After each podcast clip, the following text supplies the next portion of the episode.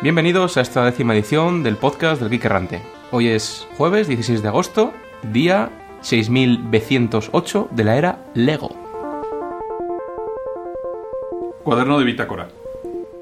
Aprovechando la negociación de Mr. Solo con Future, intenté pasar el rato jugando Sudoku con el ordenador del Geek Errante, sin darme cuenta de que lo que parecía un juego de Exadoku era realmente un interfaz gráfico alterno para el sistema de control del condensador de flujo del Geek Errante. Tan pronto terminé el juego, la nave hizo un salto hiperespacial a coordenadas nuevamente desconocidas, aparentemente dentro del espacio fluídico. Una vez repuesto de la sorpresa, me puse a intentar llevar una señal hacia la nave IKEA 3 para tranquilizar a Mr. Solo, que debería estar bastante preocupado. En este momento acabo de terminar, espero de establecer la comunicación. Intentemos. Geek Errante IKEA 3, Geek Errante a IKEA 3, responda por favor.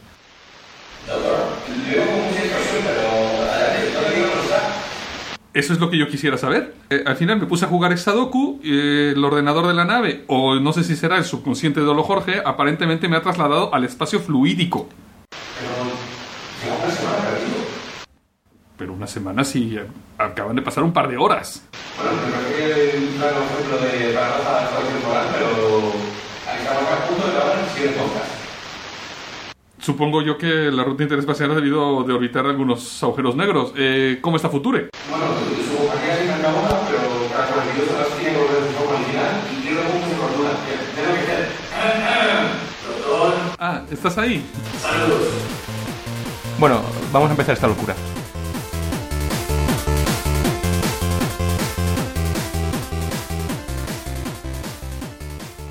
Rincón del oyente.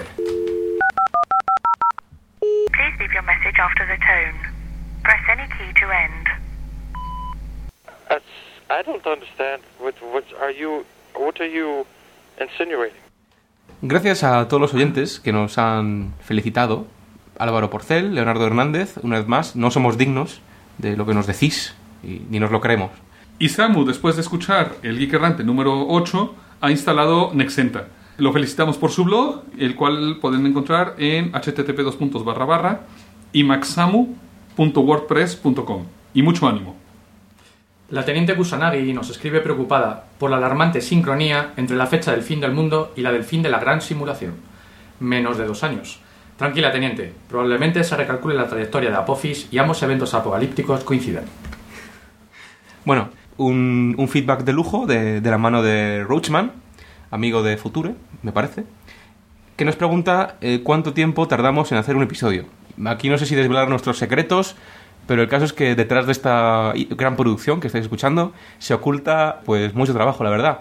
Cada mm, semana pues recopilamos vía nuestro lector favorito RSS las noticias más importantes, quedamos el martes por Skype estamos un par de orillas debatiendo las noticias y tal, las agrupamos y luego pues cuando grabamos el podcast, que suele ser un jueves o un viernes, tenemos la parrilla hecha y bueno, y con los quickies ya currados, con los temas desarrollados. Entonces, bueno, eh, el trabajo previo sí nos, nos dura pues unas 5 horas aproximadamente, más lo que le queremos echar ahí de, de temas. Y el podcast en sí, si lo curramos bien, se reduce pues a hora y media por ahí cada, cada grabación, ¿no? Y, luego, obviamente, en la edición pues es, es algo más infernal y bueno, ahora que tenemos más estandarizado el tema de, de la música, que es muy importante, y los efectos, pues se tarda menos, ¿no? Pero bueno, gracias por la pregunta. También querría animaros a que nos dejéis mensajes de voz para escucharos un poquito en plan autoerotismo en este podcast. Eh, tenemos una cuenta en MyChingo que, a la que podéis acceder directamente desde cada post del podcast. E intentaremos incluir como parte del podcast los comentarios de audio que vayamos recibiendo. Внимание! Говорит и показывает Москва. Работают все центральные каналы телевидения. Смотрите и слушайте Москву.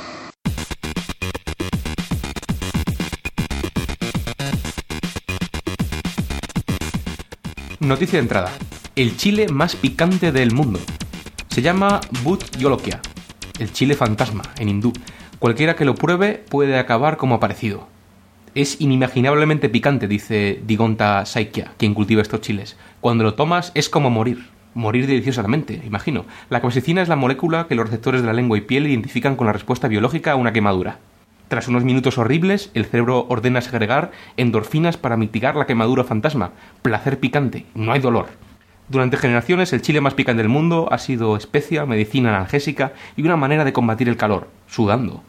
La ciencia ha clasificado al Butyoloquia dentro de la escala del picor de Scoville a poco más de un millón de unidades. Algunas otras más interesantes sobre la escala de Scoville. La capsaicina pura tiene unos 15 o 16 millones de, eh, de Scoville. El spray de pimienta tiene unos 2 a 5 millones de unidades. El chile habanero, dependiendo de la especie, puede tener hasta 100 o 350 mil. Y el jalapeño, pues unos 2.500 u 8.000. La guindilla española ni hablamos de ella.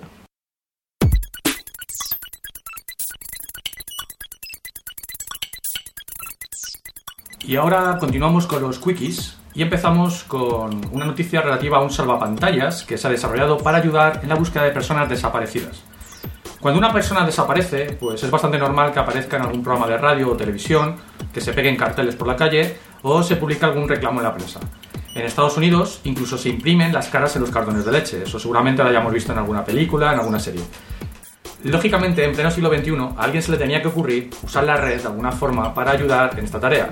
Y ha sido una asociación americana llamada National Center for Missing and Exploited Children quien está distribuyendo un salvapantallas que muestra la fotografía y el perfil de niños desaparecidos. Como nota interesante decir que la información que muestra está personalizada para la zona de Estados Unidos en la que se encuentra el PC, una especie de geolocalización del servicio.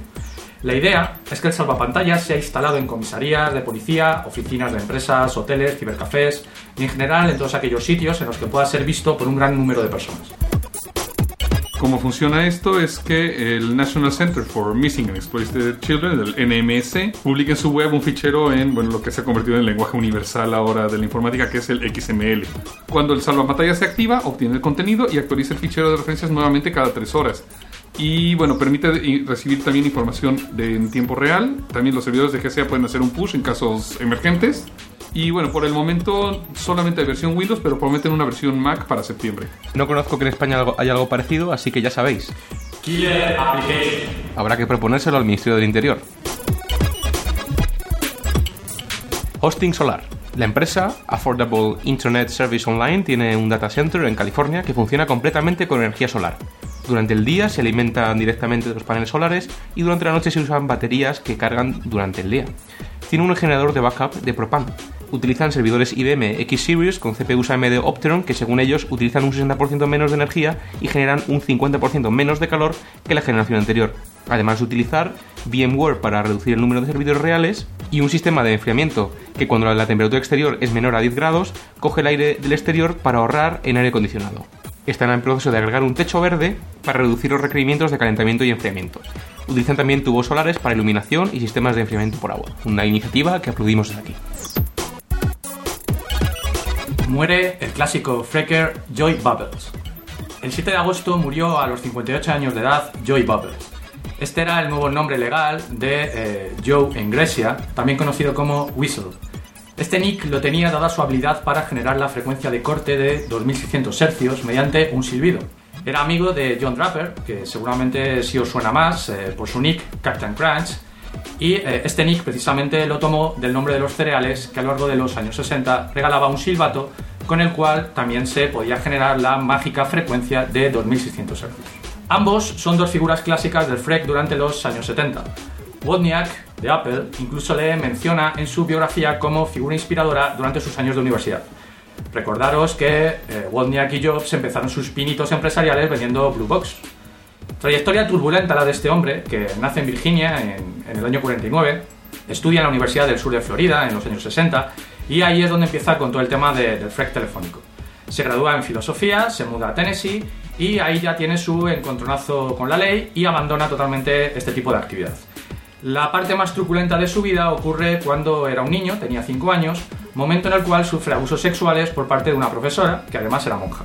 Esta experiencia le marcó de por vida, hasta tal punto que a los 39 años sufre una regresión mental y se convierte de nuevo en un niño de 5 años. Vive de su pensión por invalidez, de lo que le pagan como sujeto de pruebas en investigaciones científicas, funda su propia iglesia de la eterna niñez y tiene una ONG para todos aquellos que quieren redescubrir su niñez. En el Principado de Asturias se tiene ya una red de cable que ofrece 100 megas de bajada y 20 de subida por 30 euros al mes. o bien 100 simétricos por 50. El proveedor de acceso es Adamo, quien ya ofrece este tipo de servicios en Suecia, donde opera más de 40 redes de fibra óptica. En estas redes se ha utilizado la tecnología Fiber to the Home, es decir, fibra óptica directo hasta la casa, en la que el cable de fibra óptica llega directamente a cada hogar y no a cada edificio. Cabe notar que este tipo de despliegues, la velocidad de acceso indicada se obtiene entre el abonado y la central, por lo que el acceso será rápido a los propios servicios del proveedor, por ejemplo, televisión o telefonía, y posiblemente servidores de otros abonados al mismo proveedor. La velocidad de acceso a otros servicios, por ejemplo, servidores de Internet, dependerá del caudal que tenga el proveedor hacia Internet. En el caso del proyecto de Asturias, se habla de seis líneas ADSL para compartir entre todos los suscriptores. Por otra parte, este proyecto se ha financiado completamente con fondos públicos. Esperemos que los demás gobiernos autonómicos de España tomen nota.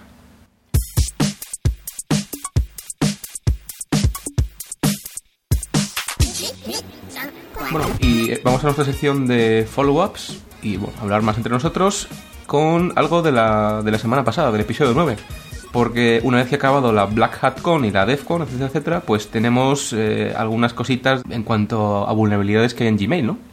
Sí, eh, Robert Graham, que es el CEO de Rata Security, eh, en la Black Hat enseñó pues, en público, frente a la audiencia, en tiempo real, cómo hackear una cuenta de Gmail. Eh, la audiencia, la verdad es que se lo pasó muy bien. Eh, hubo risas y aplausos cuando Graham usó una herramienta diseñada por él, que se llama Hamster.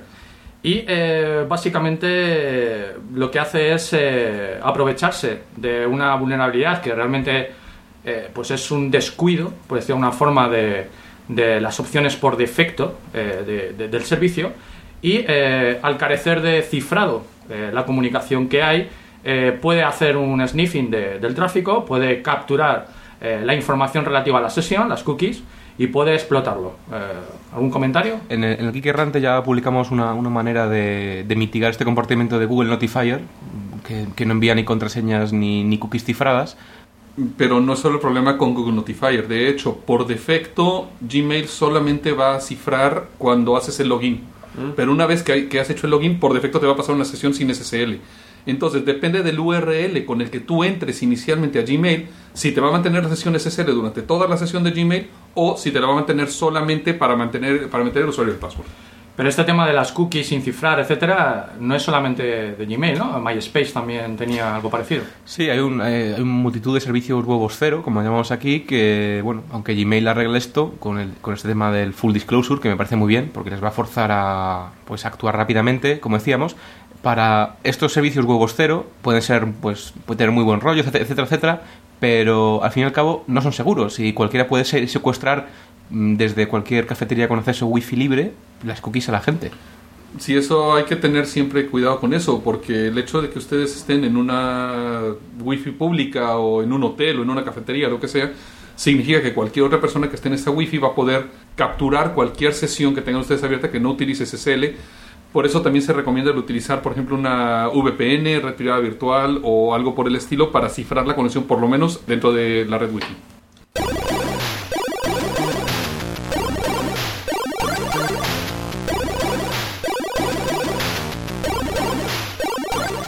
El kernel de Windows Vista se queda literalmente con el culo al aire. Las cosas empezaron a ponerse interesantes cuando una compañía australiana llamada Lynchpin Labs publicó un programilla a finales de julio llamado AdZip, básicamente Vista, pero leído al revés. La cuestión es que esta utilidad permite al usuario cargar y descargar drivers ya estén o no firmados, tanto para las versiones 32 como 64 bits de Windows XP, 2003 y Vista.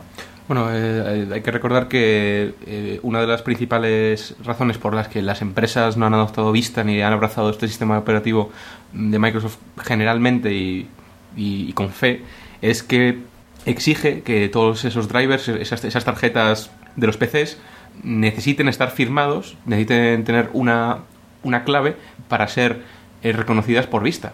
Sí, lo que pasa que precisamente esa es una de las funcionalidades, eh, uno de los aspectos clave, eh, mejoras de seguridad que se vende con vista, ¿no? El hecho de la imposibilidad de cargar código no firmado en el kernel. Es lo que se llama KMCS, el Kernel Mode Code Signing. Mm, Básicamente, el, despliegue de esta herramienta o la liberación de esta herramienta, pues dejó una puerta abierta para todo tipo de malware, rootkits y todo código que, que- que quiera meterse en kernel. Por otro lado, esto también abre la puerta a desarrolladores de freeware, de código libre, que no podían cargar hasta el momento sus drivers en Vista 64 bits, al no estar sus aplicaciones certificadas por Microsoft. Porque me imagino además que para poder firmar el driver necesitarás un certificado y para tener el certificado te costará pasta, ¿no? Sí, aquí, aquí la cuestión es que eh, AdShip no hace nada mágico. Básicamente es una aplicación que ha obtenido el certificado de Microsoft y que eh, hace de proxy, hace de paralela, hace, hace de, de puerta trasera y permite cargar otros drivers que no están firmados. Es decir, hace intermediario, básicamente. O sea, es un mod chip para Sí. drivers de Vista. Sí, una puerta trasera reconocida oficialmente. Eh, bueno, reconocida oficialmente temporalmente. Esto, lógicamente, a Microsoft no le gustó nada. Cuando se publicó la herramienta y, y se dejó un poco en entredicho el modelo de seguridad, pues eh, ha clasificado AdZip como malware. Esto significa que eh, Windows Defender bloqueará y eliminará AdZip si te lo detecta en el sistema y que eh, Microsoft ha eh, revocado el certificado que concedió a la empresa Lynchburg Labs y eh, con el que se firmó AdZip, con lo cual ahora ya no se puede cargar oficialmente. Ahora bien, esto, esto es un fallo no técnico, sino un fallo de procedimiento, porque cualquiera puede, gastándose 250 eh, dólares, obtener su propio certificado, firmar sus aplicaciones y, claro, ¿quién audita esa aplicación de terceros? Porque claro, todas las aplicaciones tienen bugs, el software siempre tiene bugs, y me imagino que habrá mogollón de drivers ahí que tendrán vulnerabilidades que se pueden explotar, ¿no? Es que ahí está la continuación de la historia. Eh, hay un desarrollador, un investigador de seguridad, se llama Alex Ionescu, que ha liberado recientemente una, eh, herramienta llamada Purple Pill, la píldora morada. Eh, si os habéis fijado, muy a lo Matrix, ¿no? Píldora azul, píldora roja, etc. Básicamente, esta herramienta hace uso de un driver oficial de Vista, que es el driver de ATI, que está mal diseñado y que permite, de nuevo, cargar drivers o cargar cualquier tipo de eh, software, de código en kernel no firmado. El driver de la discordia es el ATI DSMXX.6. La versión concreta es la 3.0.502.0 y a través del cual se pueden desactivar ciertas comprobaciones realizadas para validar firmas e incluso llegar a leer y escribir en zonas de memoria de kernel. Eh, la verdad es que esto mm, choca un poco, eh, choca que, un driver de una empresa reconocida y que teóricamente está en un sistema operativo como Vista, pues tenga este tipo de posibilidades. ¿no? Eh, no está muy claro si esto es un bug o es una feature o, o cómo denominarlo. Lo que sí está claro es que usando un driver oficial de Vista, es decir, ya no es un driver de alguien que consigue firmarlo y que lo distribuye, no, es algo que viene con el sistema y que bueno, está diseñado de forma bastante cuestionable, cualquier autor de malware o de rootkits podría aprovecharse de él para cargar código en kernel y en tiempo real, sin necesidad de reiniciar el sistema. Esta misma vulnerabilidad se ha encontrado en otros drivers, además del de ATI, también el de Nvidia. Quizás haya muchos más entre los cientos de drivers de terceros que hay en vista, porque bueno, ahí entraría un, un procedimiento previo de auditoría. ATI, después de todo este revuelo, eh, la verdad es que se ha portado bien eh, y ha confirmado, ha admitido el día, el día 11, el pasado día 11, la vulnerabilidad. Y ha prometido sacar un parche en cuestión de días. Quizás ya esté disponible, la verdad es que eh, lo prometió para esta misma semana. Eh, se distribuirá mediante los updates de- del sistema Windows y, y la actualización será automática.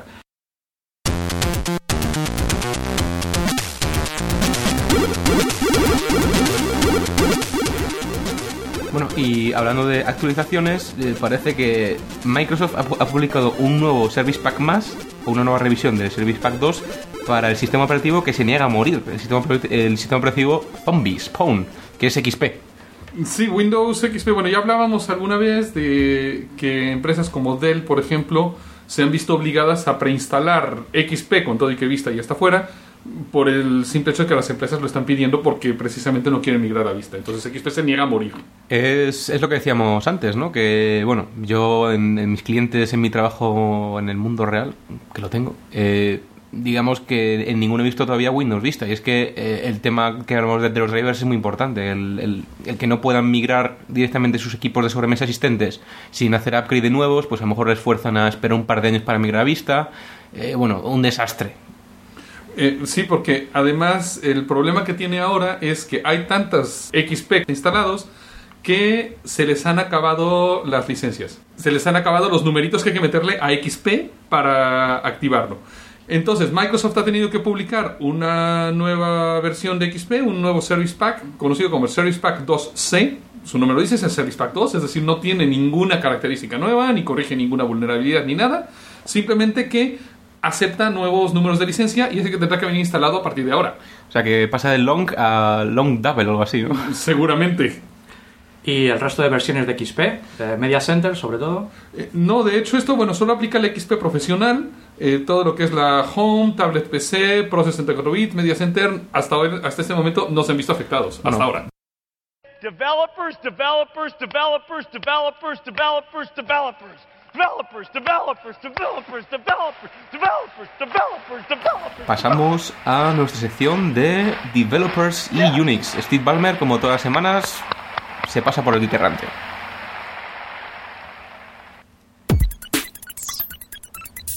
Sun Studio 12 ahora es compatible con Linux. Los compiladores de C, C++ y Fortran más rápidos y optimizados del planeta no dan ningún problema a la hora de ser usados en Linux x86. Sun Studio 12 es 100% compatible con Ubuntu 50 y Fedora Core 7. El único problema es que si quieres usar las sondas de optimización para hardware, hay que instalar un parche en el kernel que aún no ha sido portado a las series 20X del 2.6. Sun Studio 12 es gratuito y se distribuyó bajo licencia CDDL, aunque no me extrañaría que Sun lo gepelizase muy pronto. Sun Microsystems facilita a los programadores de open source la certificación de sus aplicaciones para que se aseguren que cumplen con los requisitos de compatibilidad impuestos por Sun. A partir de ahora, el acceso al Java Technology Compatibility Kit lo podrá hacer cualquiera que esté desarrollando una aplicación que haga uso del OpenJDK y que se distribuya bajo GPL. Bueno, el Technology Compatibility Kit es un software que se utiliza para verificar que una plataforma Java, una Java Virtual Machine junto con sus bibliotecas, es realmente compatible con la especificación de Java. Y hasta este momento, para poder conseguir el TCK, había que pagar una licencia para poder certificar las plataformas. Entonces, esto lo que va a permitir es que si yo desarrollo mi propio JDK a partir de OpenJDK, pueda yo certificarlo y- llamarle Java y decir, y esto es Java, no es otra cosa. Los proyectos certificados podrán usar el logotipo oficial de Java. Este movimiento de Sun ha causado algo de polémica, ya que Harmony, versión open source de Java 2 realizada por la Fundación Apache, se queda fuera de este trato. Acaba de publicarse la primera beta de Red Hat Developer Studio eh, y es un IDE, básicamente, que agrupa un conjunto de plugins para Eclipse que surge principalmente de la fusión de JBoss IDE y Exadel Studio. Las principales ventajas que ofrece sobre un Eclipse básico son mejoras en el, desarrollo de Java Server Faces, especialmente con la integración de las librerías para Ajax Rich Faces y Ajax for GSF. La integración eh, de SIM, eh, un framework eh, similar a Spring que amenaza con estandarizarse como middleware J2E, incluye también los plugins para Hibernate y JBoss, eh, bueno, entre algunos más, ¿no? Está en fase, como os decíamos, de beta 1 y la verdad es que espero que muy pronto se de- deje de ver en la oficina a todos esos compañeros de trabajo usando XP como plataforma de desarrollo inexcusable para J2E.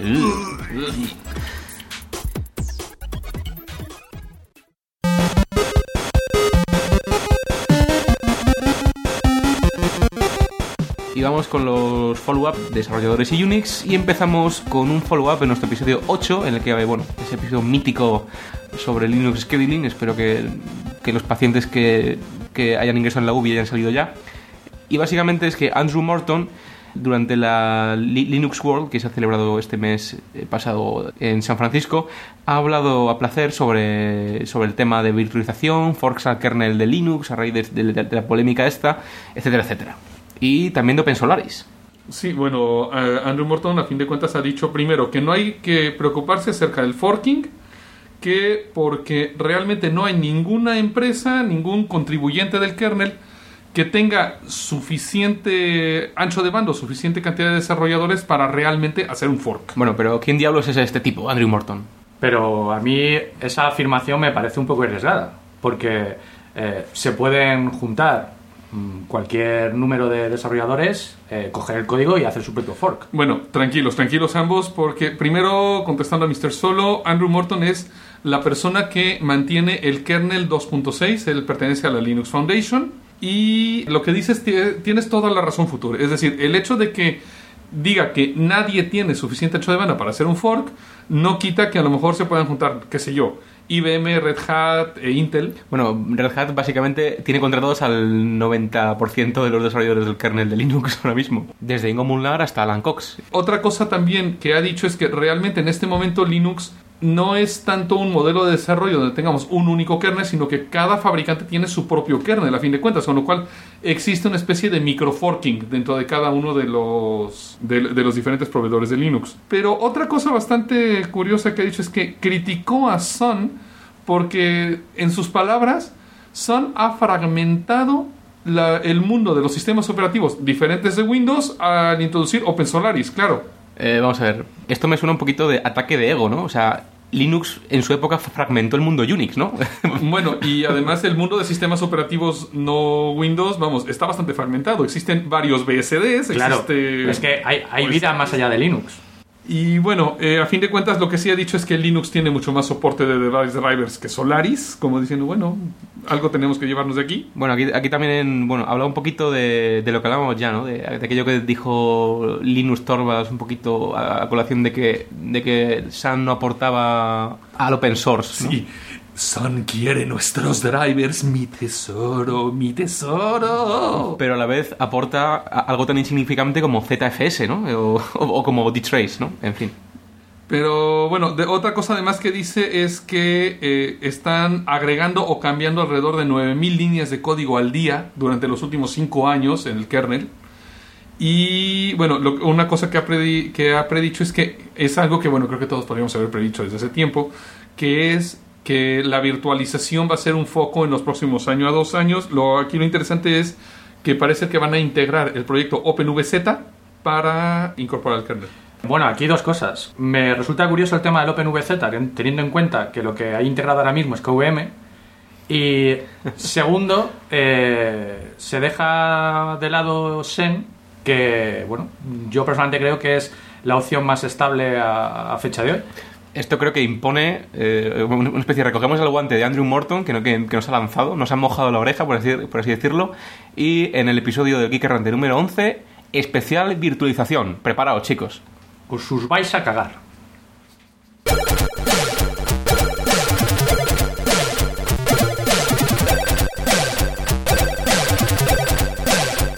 Y pasamos al follow-up eterno a partir de fines del mes de junio, porque bueno, vamos a seguir hablando del iPhone.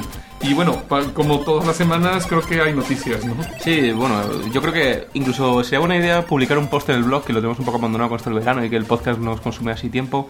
Un post en el que, hasta que se desproteja 100%, por así decirlo, relatar la cronología al puro estilo de Hero- Herodoto o algo así, del craqueo del iPhone hasta, hasta el final, ¿no? Porque, bueno, sigamos.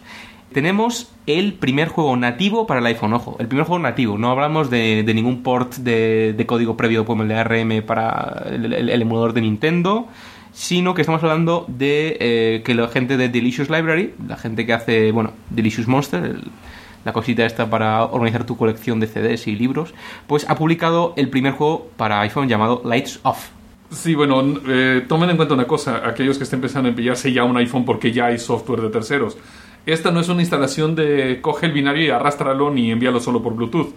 Es necesario utilizar las herramientas de hacking de las cuales ya habíamos hablado en podcasts anteriores. Hay que utilizar la herramienta, el iActivator, el iFuck y el SSH para poder meterlo. Lo que es interesante aquí es que ha sido menos de un mes entre el momento en que ha salido el iPhone y el primer juego nativo gráfico ya para el telefonito. Bueno, pero este juego de Lights Off me, parece un poco irrelevant porque al fin y al cabo es una especie como de pues un juego de, de lógica que hay que bueno hay que apagar lucecitas, tocar cosas y tal porque Doom está disponible para el iPhone. Aquí chicos podemos acabar ya que yo directamente no haría más. Doom en el iPhone. Pero no acabamos ni mucho menos. Porque la joya de la corona de las noticias sobre iPhone de esta semana yo creo que es los avances en la liberación de- del iPhone.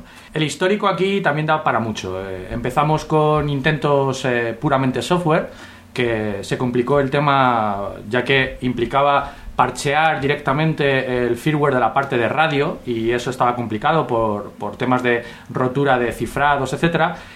Como comentario para nuestros oyentes, cuando hablamos de liberación del iPhone, hablamos de poder coger el iPhone y meter tu tarjeta SIM de qué sé yo, de Orange o de Movistar, Vodafone. Vodafone, la que tú quieras. Sí, porque hablamos de que ahora mismo, cuando hay Futura has dicho liberación, es, es liberación, es decir, no es como antes que, bueno, que, había que, que dependías de la versión de la SIM card de, de ATT, ¿no? Que tenías. Claro, eh, aquí la, la idea, lo que comentas tú, es eh, un, un, eh, hack un poco más hardware que implicaba tener al menos un eh, lector grabador de SIMs y que, como bien comentas, estaba vinculado a una versión concreta de SIM, la versión 1. Las versiones 2 y 3, eh, bueno, pues había problemas para eh, poder reprogramar la SIM. ¿Qué avance hay? Pues el avance que hay es eh, usando una Turbo SIM, que básicamente es una especie de proxy, por decir de alguna forma, es, es un, hardware que se establece entre el teléfono y la SIM original. Este hardware no es más que una SIM con su propio eh, eh, procesador, en el cual eh, se mete un software y ese software permite hacer de proxy en las llamadas a la SIM.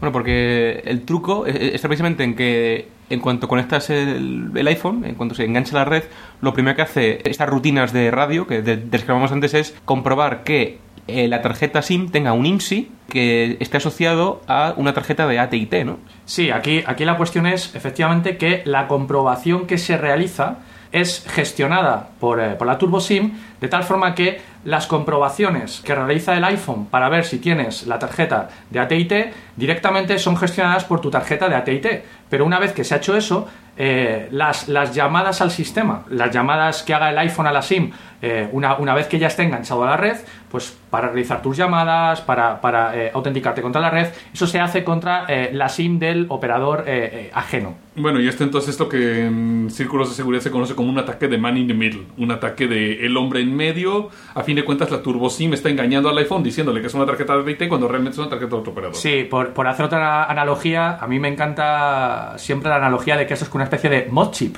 eh, para el iPhone. Sí, bueno, aquí otra cosa así interesante es que la gente que, que ha publicado la- el how-to de esto, bueno, que son cuatro pasos, está preocupada porque Apple podría fundirse este procedimiento y este hack exitoso en la próxima actualización de firmware. Pero por lo pronto ya se han acabado toda la producción de Turbo SIM. Si en este momento quieren pedir una, hasta septiembre o tal vez octubre no hay forma de conseguirla. Sí, eh, porque comentar que la famosa Turbo SIM es de una empresa checa que se llama Bladox y que básicamente no la conocía nadie hasta que ha pegado el pelotazo y, bueno, pues se le, se le han agotado todas las Turbo SIM. En la propia página web dice que ha cerrado o ha, eh, digamos, paralizado eh, otros esfuerzos de producción para centrarse en proveer Turbo Sims. De todas formas, eh, quizás podríamos comentar otro, otro hecho que a mí me resulta curioso en, en la sección de Derecho Digital y es cómo afecta esto a la relación de AT&T con Apple.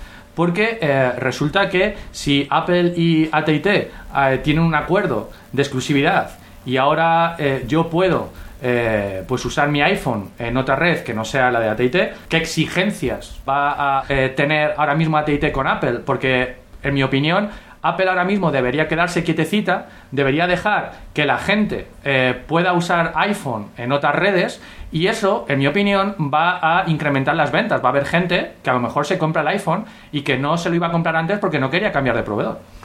Sí, bueno, a Apple esto definitivamente le conviene mucho, incluso gente de fuera de Estados Unidos.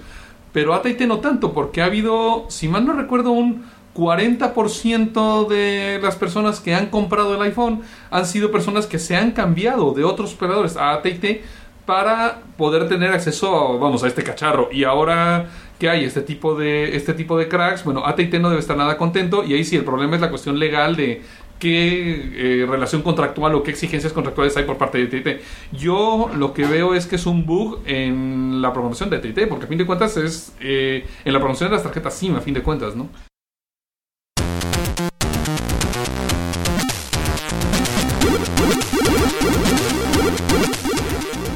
Y tenemos más cosas sobre el moco abierto, Open Moco y sobre G-Phone, ¿no? Bueno, sí, de hecho, bueno, G- Google está trabajando en un proyecto de telefonía móvil, ¿sí? está viendo con qué operadores lo va a sacar, porque la idea es que van a tener un handset, un aparato, pero con servicios específicos de Google y tendrá con un- algún operador. Bueno, esto, el caso es que ya se empezó a, rumo- a rumorear eh, el año pasado, eh, por diciembre me acuerdo, eh, acerca de la existencia de una especie de teléfono con, software de Google o algo así, o que Google iba a sacar un teléfono. Eh, la, la presidenta de Google España, bueno, eh, soltó algo, luego se cayó. No sé, esto es, es- es- esto es un, es un poco incierto, ¿no? Me parece a mí. Sí, bueno, eh, a fin de cuentas se está rumoreando que eh, ahora Google está planeando utilizar esta plataforma OpenMoco para hacer el G-Phone ahora. Antes se decía que era el iPhone, era el, iba a ser también el G-Phone. Ahora se está hablando de que es el OpenMoco. Y que tam- también se está hablando de poder utilizar otro hardware, tal vez el HTC o tal vez algún otro hardware que haya por ahí. De todas formas, mirando las especificaciones, mm, yo personalmente tengo algún comentario. Cosas buenas de OpenMoco. Personalmente me parece que tener una arquitectura hardware y software totalmente abierta y diseñado exclusivamente para ser hackeado, porque además en su página web lo indican, que dejan ciertos puertos en la placa que se suelda ahí muy bien para hacer tal o cual cosa, me parece que te están invitando a eh, hacer ahí tus, tus pinitos, ¿no? Y eh, eso está muy bien, pero mm, eh, digamos que la jarra de agua fría viene por el hardware. A mí personalmente me parece que para los tiempos que corren quizás está un poco limitado. La placa, la Neo 1973, corre a 266 MHz, pues viendo un poco las especificaciones de las PDAs de hoy día, me parece que está un poco limitado en cuanto a procesador. No tiene 3G, se queda en GPRS, no tiene 802.11, usa un USB 1.1 en vez de 2.0. Mm, Me parece que se queda un poquito a las puertas. Bueno, pero hay que tomar en cuenta que este es un developer preview y la gente de OpenMoco sí ha dicho que la versión final va a tener Wi-Fi, va a tener 3G y bueno, no, no- he visto nada acerca de lo del USB. Lo que es cierto es que se ha agotado completamente la producción del developer preview. Sí, sacaron varios miles a, a la venta y, y me parece que hasta, hasta septiembre nada de nada, hasta finales. Sí, hasta que saquen otro lote de producción. Vamos, que ha sido una sorpresa completa para esta empresa que haya tanta gente interesada en desarrollar para este cacharro. Hombre, yo creo que lo primero y, y- y lo más esencial, en mi opinión, es eh, tener un buen interfaz gráfico, que por eso yo creo que han sacado una, una versión reducida en cuanto a prestaciones del, del OpenMoco. Y una vez que, bueno, haya gente que se curre un interfaz gráfico decente y chulo, pues ya vamos a poner eh, hardware de verdad y... ¿Creéis vosotros que habrá dentro de unos meses una guerra abierta iPhone versus OpenMoco entre la comunidad de desarrolladores, hackers? Porque, no sé, da mucho juego, ¿no? Este dispositivo. Sí, y, y solo sería bueno para, para el público en general. Yo desde aquí me sumo a, a, a OpenMoco directamente, eh, con fe, porque el hardware abierto es, es una buena idea, de entrada.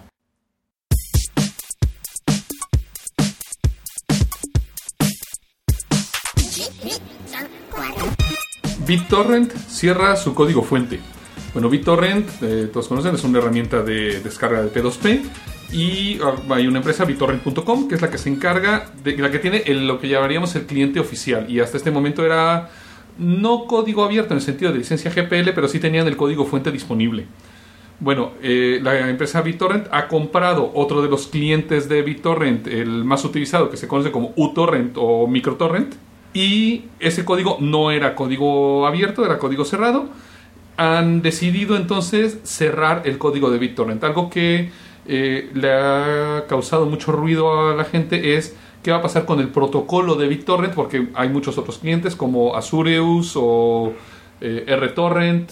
Pero realmente eh, aquí el problema mm, no está tanto en, en, eh, el código del cliente. Lo interesante es lo interesante es justamente lo, que has dicho tú, ¿no? El, que el protocolo, digamos la definición de, de cómo debe hablar un cliente con otro, sea, sea lo que lo que sea abierto, ¿no? El problema es, bueno, imagino que aparte de un tema contractual con, con la gente de MicroTorrent, al haber sido comprados por bueno, no liberar su código, puede ser precisamente que ha habido eh, mucha gente que fabricaba productos que usaban el código original, pero eh, bajo otro nombre, es decir, una especie de plagio, ¿no? Entonces, pues ahí eh, la gente de BitTorrent ha protegido su propiedad intelectual. No solo eso, sino que lo vendían. Cobraban por el uso de estos clientes eh, de terceros. Hombre, yo, yo veo legítimo el hecho de que ellos pues quieran proteger sus ingresos o sus beneficios, eh, pues, pues lo, lo- están eh, desarrollando ellos, eh, quieren, quieren sacarle provecho, me parece bien. Lo que no me parecería bien es que cerrasen la posibilidad de que hubiese forks y que se desarrollase en paralelo otro cliente.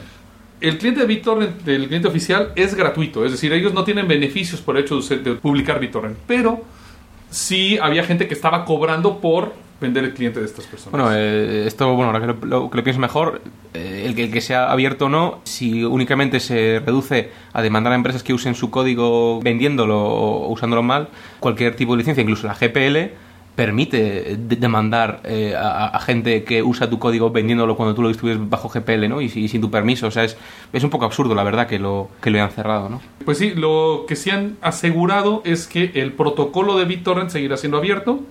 Seguirán pu- publicando en bittorrent.com la especificación del protocolo para poder tener otros clientes como, como Azurius, como RTorrent y bueno, otros, otros más que hay por ahí, ¿no?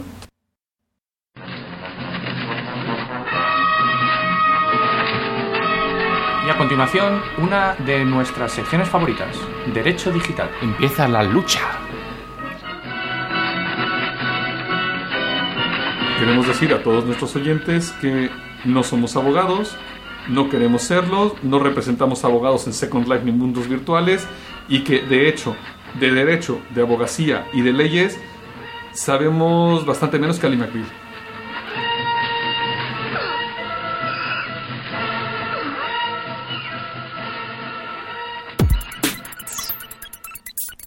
SCO no es dueño de Unix y debe a Nobel el 95% de los royalties. El viernes pasado, el día 10 de agosto, un juez federal declaró que los copyrights de Unix no son de Nobel y que no se transfirieron a SCO en el acuerdo que ambas compañías firmaron en 1995, en donde Nobel cedía a SCO únicamente la capacidad de vender licencias a terceros. El origen de la demanda de SCO a Nobel fue la declaración pública de Nobel en la que se declaraba dueño de los copyrights de Unix. El juez ha interpretado que dado que los copyrights han sido siempre de Nobel, la demanda de SCO carece de fundamento. Se pone fin así también a la demanda de SCO contra IBM, donde dice que IBM infringió los copyrights de Unix al incorporar código propietario de Unix en Linux.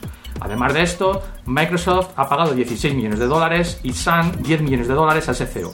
SCO debería haber pagado el 95% de dichos royalties a Nobel y no lo ha hecho. Nobel probablemente no vea ni un duro, dada la precaria situación económica de SCO. Las acciones de SCO perdieron hasta un 70% en un día.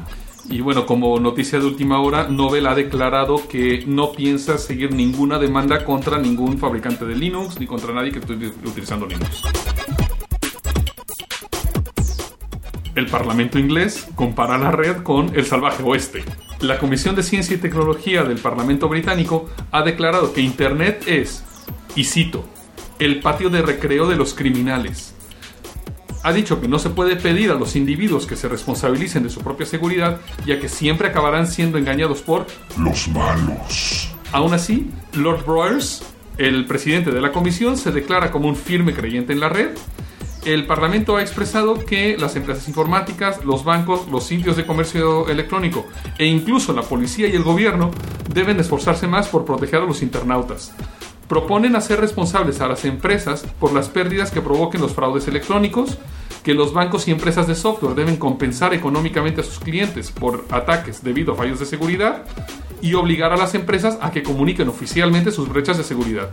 Aquí el problema que yo veo es puede ser sobre todo por el software libre, ya que un desarrollador podría ser financieramente responsable por los bugs de seguridad de su código.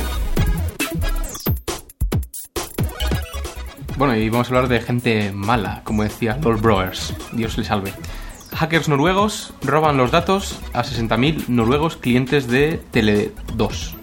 Los hackers usaron una vulnerabilidad en el sitio web de la compañía tele- telefónica que les dio acceso a los números de identificación personal de los usuarios y a las direcciones, entre otras cosas. Ya que en Noruega hay muy poquita gente, representa un 1,3% de la población del país. Pregunta, ¿qué hacen datos como estos en el website de Tele2 en Noruega? Un buen ejemplo de lo que se debe hacer es el Ministerio de Defensa ruso, que solo ha conectado a la red su gabinete de prensa y una web informativa.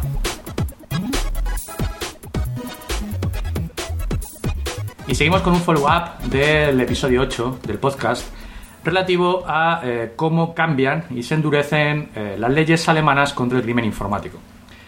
El fin de semana pasado ha entrado en vigor de forma bastante discreta la sección 202C de la Ley sobre Delitos Informáticos alemana. Estos cambios bueno, fueron propuestos en junio y bueno, esto lo que significa, como ya habíamos dicho en podcasts anteriores, es que la posesión, distribución, creación o venta de ciertas herramientas se va a considerar como un crimen en toda regla. Sí, la verdad es que esto es muy interesante porque afecta a muchas herramientas eh, muy conocidas que todo el mundo usa, que incluso se, se distribuyen ahora mismo en, distribuciones de Linux, etcétera, como por ejemplo John the Reaper, craqueo de passwords, eh, Kismet para auditorías Wi-Fi, eh, Nessus, auditoría de sistemas, eh, Nmap, escaneo de puertos, que incluso lo usan en Matrix. Las penas, eh, aunque parece que poseer una de estas herramientas no, no tendría por qué ser tan grave, pero las penas pueden ir desde una multa económica hasta un año de prisión. Incluso podrían acusarte de asociación a actividades terroristas. Si aquí hablan de que incluso la posesión de este tipo de herramientas puede ser castigada criminalmente, entonces desde que te instalas cualquier distribución de Linux resulta que puedes ser un terrorista. Hombre, yo, yo no iría ahí tan lejos, ¿no? Yo creo que esto viene más a colación de añadir cargos a acusaciones contra delincuentes informáticos, entre comillas. Es decir, fulanito de tal, lead Uber hacker, ha robado los datos de no sé cuántos usuarios, ¿vale? Eso es un crimen de contra la privacidad, etcétera, etcétera, que tiene tantos multa y años de cárcel o lo que sea, más como cargo adicional que, ten- que haya usado herramientas de este tipo, ¿no? Como agravante, ¿no? Algo se llama esto. De todas formas, eh, la puesta en marcha de esta ley, eh, tened en cuenta que ya ha tenido sus efectos inmediatos en, en la comunidad y en la red. Directamente, algunas web han cerrado, eh, se han movido a otros países, como lo que comentábamos en su día de Kismac, y, por ejemplo, por, por dar un caso concreto, hay un grupo que es Fenolit, que directamente ha cerrado, ha cerrado la web. Por suerte, en Alemania, que es, que es donde está pasando todo esto, hay un grupo, el, el CCC, el Chaos Computer Club, y bueno, han reaccionado directamente ante esta situación y se prevé que, como ya lo están haciendo, pues luche activamente contra, contra esta legislación. Tened en cuenta otra cosa, estamos hablando eh, de que la posesión, el uso de estas herramientas parece que siempre está asociado al, al lado oscuro. Pero, pero esto también afecta a la industria legal, es decir, a todas aquellas empresas de seguridad que realizan auditorías, a, lo- a los eh, white hat, ¿no? Eh, a los auditores eh, que, que- que no están en la sombra y que poseer o usar estas herramientas, si son ilegales, pues les podría afectar. Y bueno, y no solo a ellos, a cualquier administrador de sistemas o cualquier administrador de redes que se precie, ¿no? De hecho, aquí lo que también puede ser preocupante es que esto vaya a empezar a sentar presente a nivel Unión Europea. Como hemos dicho antes, el tema del agravante a un delito informático, bueno, es- está claro en cuanto a la legislación, no para mí, desde luego, pero lo que sí que era un vacío legal es qué pasa si yo pues entro a Alemania con un portátil con mis herramientas de seguridad o voy a una conferencia de seguridad a Alemania. Eso no creo que, que esté contemplado por esta ley, ¿no? Pues eh, estoy ansioso por ver cómo va a ser el próximo CCC en diciembre, si esto sigue activo. Posiblemente tengan que, salir, que salirse de Alemania. De todas formas, eh, ya la última nota, eh, antes comentabais precedentes. Bueno, pues hay un precedente, pero precedente inverso, es decir, un intento de una ley parecida que fue rechazada y esto pasó hace un año en Reino Unido eh, y, básicamente eh, se echó para atrás la aprobación de esta ley por las eh, repercusiones económicas que tendría en toda la en todo el sector de la seguridad CNIT.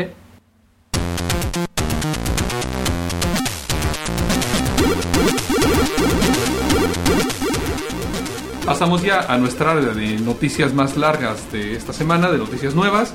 Y bueno, tenemos varias noticias asociadas con lo que yo llamo los derremes cerebrales. Así como aquel mítico podcast de Venena 7. Eh, efectivamente, sí, porque el DRM, que bueno, la gente dice que es Digital Rights Management, que más bien parece ser el Digital Restrictions Management, tenemos un caso real como muestra de por qué el DRM es malo, por qué el DRM no funciona. Bien, este caso, eh, como apunta el doctor, es algo que seguramente os habréis planteado. Yo, por ejemplo, tengo un montón de canciones que confieso he comprado en iTunes Music Store porque, bueno, no lo considero muy caro y me gusta jugar limpio a veces. Pero, ¿qué pasa si iTunes Music Store cierra sus puertas mañana o ahora mismo? Pues esto es lo que ha sucedido, solo que gracias a Dios en este momento no ha sucedido con iTunes, pero ha sucedido con Google. Porque Google tenía su Google Video Store, donde te daba la opción de comprar vídeos. eh, de- ellos le llamaban buy to own, es decir, que lo comprabas para ser dueño del video, para que el video fuera tuyo, además de también poder alquilar los vídeos.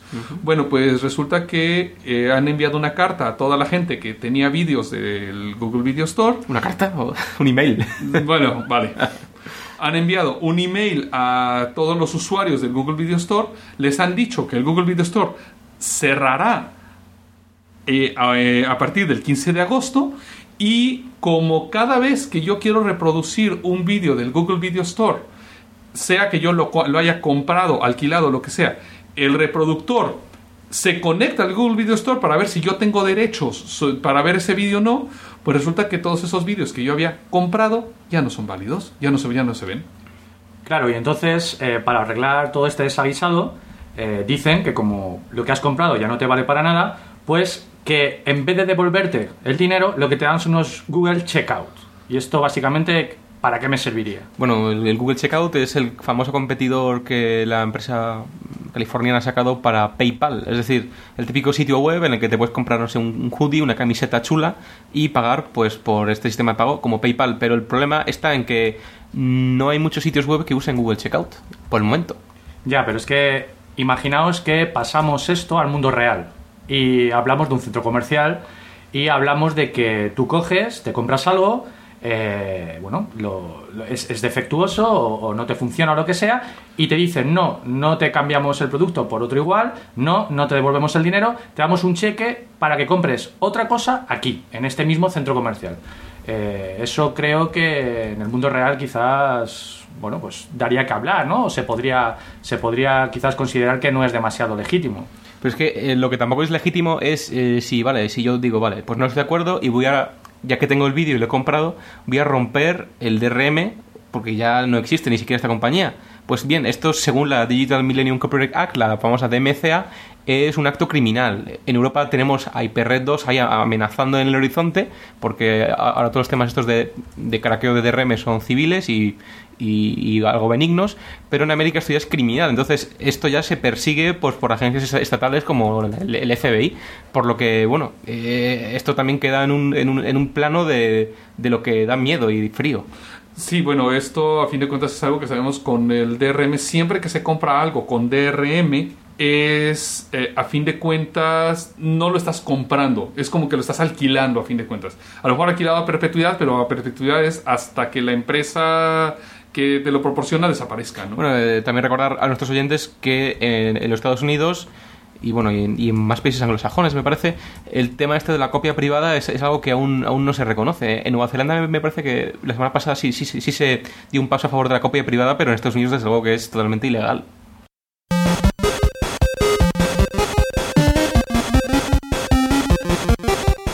Debate abierto en Reino Unido sobre la neutralidad de la red. Algunos de los proveedores de banda ancha más importantes del Reino Unido amenazan a la BBC con, literalmente, tirar del enchufe, si no contribuye con ellos a minimizar el impacto que tiene el realizar streaming de vídeo por Internet. Proveedores como Tiscali o BT, British, temen el impacto de cientos de miles de usuarios accediendo al contenido que publique la BBC y que son vistos con un software que se llama iPlayer. Bueno, pero el, el tema este del e-player es un, es un poco raro, ¿no? Porque la BBC para sus transmisiones de radio, la famosa BBC One y cosas así, pues son en formatos que dan al usuario la posibilidad de elegir, desde Real hasta Windows Media Player, ¿no? Sí, pero bueno, en este caso la BBC quiere evitar que gente fuera del Reino Unido pueda ver sus transmisiones en directo.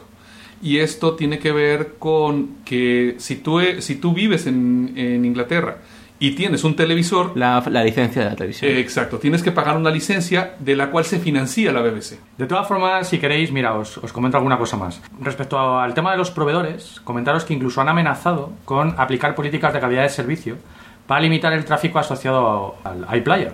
Mi opinión o mi pregunta pública es, ¿realmente pueden los proveedores limitar o decidir qué se mueve por la red? Aquí está el debate precisamente de la neutralidad de la red. Que por fin parece que llegó a Europa, ¿no? Esto es, esto es lo primero que leo sobre Net Neutrality que llega a Europa. Es que realmente el proveedor debería proveer, valga la redundancia, el ancho de banda, la infraestructura y eh, dejar que clientes o, o usuarios y proveedores de servicios ofrezcan contenidos y hagan uso libremente de, de- de protocolos y aplicaciones. Sí, el problema es que la mayor parte de los proveedores lo que están haciendo es vendiendo más de lo que tienen. Es decir, a ti te venden un bucle de, no sé, 10 megas, 500 un megas, mega, un mega, 10 teras. sí, 100 megas, como hablábamos hace Pero es rato que de tengo un 2% Asturias. ahora mismo en España, por ejemplo. Y aún así, no necesariamente te, te van a dar ese 2%. Es decir, el problema no es tu conexión de ti hacia la central, el problema es la conexión, qué tanto caudal tiene el proveedor hacia el resto del mundo. Es que aquí el problema es, es económico y, bueno, un poco repitiéndome lo que he dicho antes. Resulta que es que estos proveedores lo que están diciendo es, eh, mira, nos vas a saturar el ancho de banda, eh, me parece muy mal que una única aplicación o que tú como proveedor eh, de un servicio me satures esto, quiero que me ayudes a sufragar el coste que me repercute a mí en ampliar mi ancho de banda. Mm, vamos, el problema aquí no es tanto esto, porque normalmente, vamos a ver, la BBC cuando transmite va a tener que pagar por el ancho de banda que está utilizando para enviar todos esos canales de televisión que Claro, está sí, enviando. ¿vale? pero el tema es quién está en el medio. Pero lo- los proveedores de Internet, digamos que hacen acuerdos entre ellos. Es decir, si un proveedor tiene que enviar una cierta cantidad de tráfico hacia otro proveedor, después hay una serie de acuerdos entre los cuales ellos hacen una especie de intercambio de dinero, algo así como... Sí, el, el peering. Sí, entre- el, el peering, exactamente, que es Sí, como sea, la compensación bancaria de los cheques. Es que quizá la clave de la net neutrality no es en sí el proveedor de siempre, Telefónica o, o no, lo que sea, sino los metaproveedores, los backbones, que no se aclaran mucho de, quién tiene que recibir el dinero. Si de la Telefónica, que se desentiende del usuario. Pero aquí el problema es todavía más grande porque eh, resulta que el iPlayer es una aplicación peer-to-peer. Entonces, la BBC no está pagando por todo el ancho de banda que se está utilizando para que la gente vea todos sus programas, sino que cada usuario, a fin de cuentas, dedica un trozo de su ancho de banda para alimentar a los demás usuarios. Entonces, ser una aplicación peer-to-peer ya no está tan claro quién tiene que pagar por ese ancho de banda y entonces los proveedores están diciendo, pagan una pasta o si no, te cierro el caudal. Bueno, pero si yo soy un inglés, un británico, Dios salve la reina, ¿me merece la pena el iPlayer este? O sea, es decir, ¿hay, hay calidad? Eh, ¿Me puedo guardar los vídeos? Te comento, permite bajarse el programa eh, una semana después de haberse emitido. Se puede ver en cualquier momento, cuantas veces se quiera, pero durante 30 días. Se ha previsto que en las primeras fases el 60% de la programación semanal de la BBC esté disponible para ser visto por este nuevo servicio. La verdad es que el, el iPlayer desde su primera aparición ha sido bastante polémico. Eh, empezando porque recibió bastantes críticas desde la Free Software Foundation y en la propia web del primer ministro. Incorpora el famoso DRM, del cual hemos hablado antes. El de, además que es de DRM de Microsoft. Claro, pero el tema del DRM es que eh, ya te está vinculando a, como bien has comentado tú, el DRM de Microsoft te está vinculando a plataforma Microsoft. Es decir, Ujú. olvídate de Linux, olvídate de Mac y si queréis os hago una analogía con el mundo real. Analogía, además. una analogía y eh, claro, imaginaos que eh, vosotros queréis ver una cadena de televisión porque os gusta un programa de esa cadena y os tenéis que comprar una televisión de una marca determinada. No puedes ir y comprarte la televisión que tú quieras. Es ridículo. Pero es que eh, va, va más allá porque desde el momento en el que todos los ciudadanos británicos o los eh, residentes en el Reino Unido tienen que pagar este impuesto de televisión, si yo ya he pagado el impuesto y tengo un Mac, no tengo el mismo acceso que otra persona que también ha pagado el impuesto y tiene un PC. Entonces, bueno, lo que han dicho es que van a sacar una versión para Mac. Ahora, Bueno, y- de Linux no han dicho nada. Pues deberían hacerlo, bueno, por el tema de la igualdad. De todas formas, un comentario un poco eh, de cuál puede ser la evolución de este tipo de, de mercado, del mercado de la televisión sobre IP.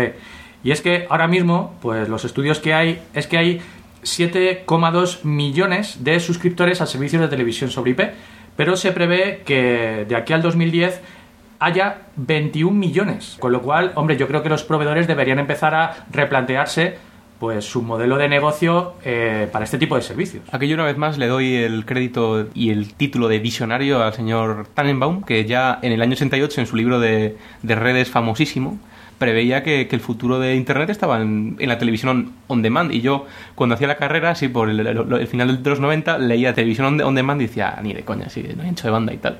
Pero es que ya lo estamos viviendo. O sea, yo, bueno, yo con, con Stage 6 puedo seguir Eureka perfectamente eh, por streaming. Es, es, esto es el futuro ya. A fin de cuentas, la cuestión con el DRM es, ¿quieres pagar por algo que te va a limitar? ¿Para qué si puedes conseguir algo de a lo mejor mejor calidad y completamente gratuito?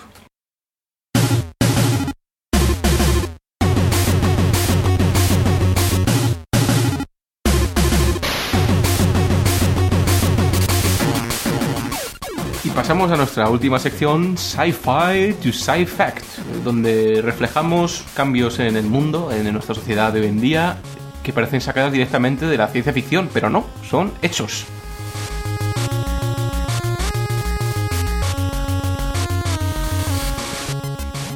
El mundo de los cyborg más cerca. Desarrolla una mano robótica con interfaz neural.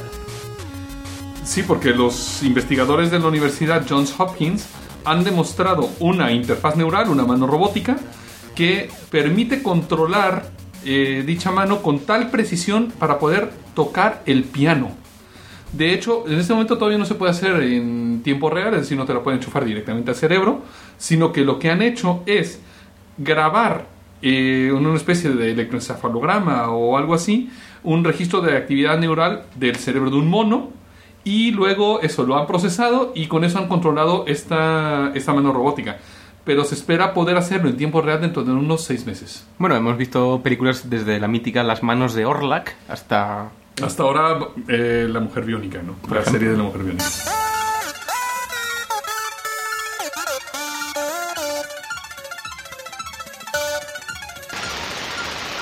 Eh, bueno, chicos, eh, estoy sintiendo, estoy escuchando cómo nuestra conexión interespacial, creo que A se ver, está... hola, do- doctor.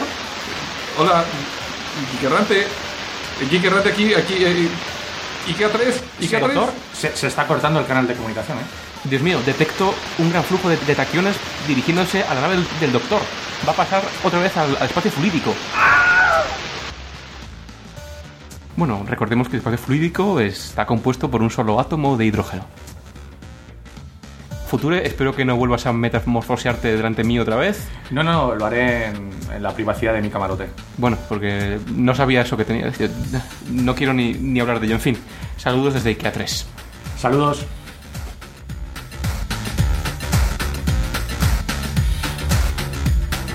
Este podcast se ha elaborado con 100% bits reciclados. Ninguno sufrió daños durante la grabación. Se distribuye bajo una licencia Creative Commons Share Alike Attribution no comercial 2.5 de España. Para más información visita www.creativecommons.e.